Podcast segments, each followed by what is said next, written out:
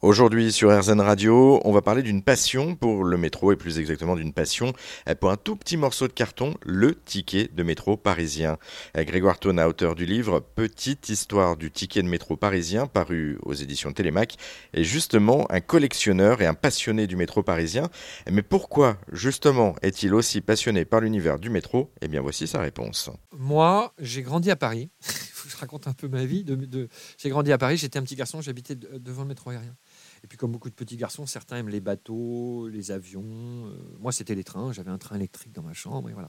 et je me suis intéressé. J'aimais le métro.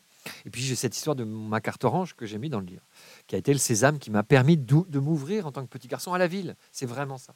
Je crois que si on fait un peu d'analyse de comptoir psy, c'est ça. Je dois beaucoup au métro parce qu'il m'a, il m'a, je je suis allé à l'aventure avec ma carte orange. Et puis donc j'ai collectionné. D'abord j'avais l'ADN de l'histoire grâce à un grand-père. J'adorais l'histoire euh, de Paris, de plein de choses. Et donc je me suis intéressé à l'histoire du métro.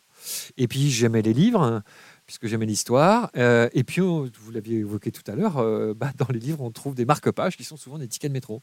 Et un marque-page que vous avez mis il y a X années et quand vous l'ouvrez, vous êtes c'est le côté Madeleine de Proust.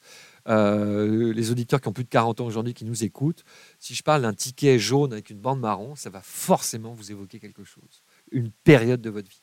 C'est ça. Et donc, moi, j'ai collectionné les objets du métro, dont les tickets. J'en ai fait une collection, j'en ai fait un blog. Ce blog a connu, euh, il y a une dizaine d'années, une vraie fréquentation, c'était la mode des blogs. Et puis très vite, j'ai des journalistes qui m'ont appelé en me disant Mais attendez, votre truc, ce que vous racontez, c'est original. je me dis Mais il y a matière Et j'ai eu cette idée de faire ce livre. J'ai fait une belle rencontre avec les éditions Pierre de Taillac un soir. Je suis allé lui raconter une histoire avec des vieux tickets de métro. Et cet éditeur, Stéphane Vatelet, il faut le citer et, le remercier une fois de plus, qui m'a dit Mais Grégoire, votre idée, elle est géniale. Et on va faire un carton. Je, moi, j'ai jamais fait de livre de ma vie. Je sais pas ce que c'est qu'un carton de librairie. Euh, voilà. Et je l'ai pensé comme ça. On l'a fait ensemble, parce que c'est un travail et c'est notre bébé.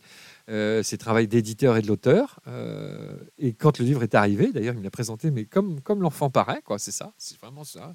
J'ai trois enfants, c'est un peu mon quatrième enfant. Et c'est un grand jour. Et puis, euh, et le livre a connu un vrai succès littéraire, un plébiscite des lecteurs. Et voilà, on en est à la quatrième édition en dix ans. C'est un peu le livre de ma vie parce que ça m'a ouvert, puis j'ai fait d'autres livres après.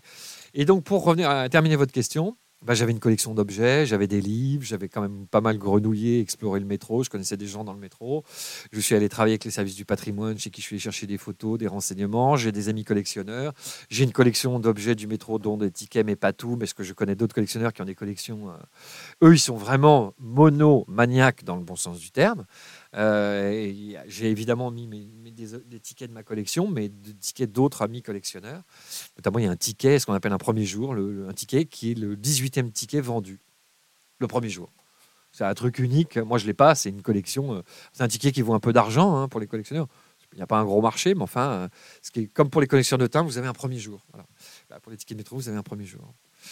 Voilà, donc euh, j'ai répondu, je crois, à votre question. C'est ça, les objets. D'abord, euh, tout ce dont je vous parle, en fait, je l'ai vécu, je l'ai connu quand même un peu parce que j'ai connu des, connu des contrôleurs, j'ai connu d'anciens poissonneurs, je connaissais les différentes personnes à la RATP, j'ai visité les ateliers du métro. J'ai plein d'autres anecdotes parce que le métro, en fait, son histoire est très riche. C'est la vie de Paris. Pour aller plus loin dans la découverte du métro parisien et plus spécialement autour de la question du ticket de métro, eh bien, je vous invite à découvrir le livre de Grégoire Tona, Petite histoire du ticket de métro parisien. Le livre est paru aux éditions Télémac et je suis quasiment sûr que le livre vous rappellera sûrement des souvenirs, que vous soyez francilien ou encore provincial.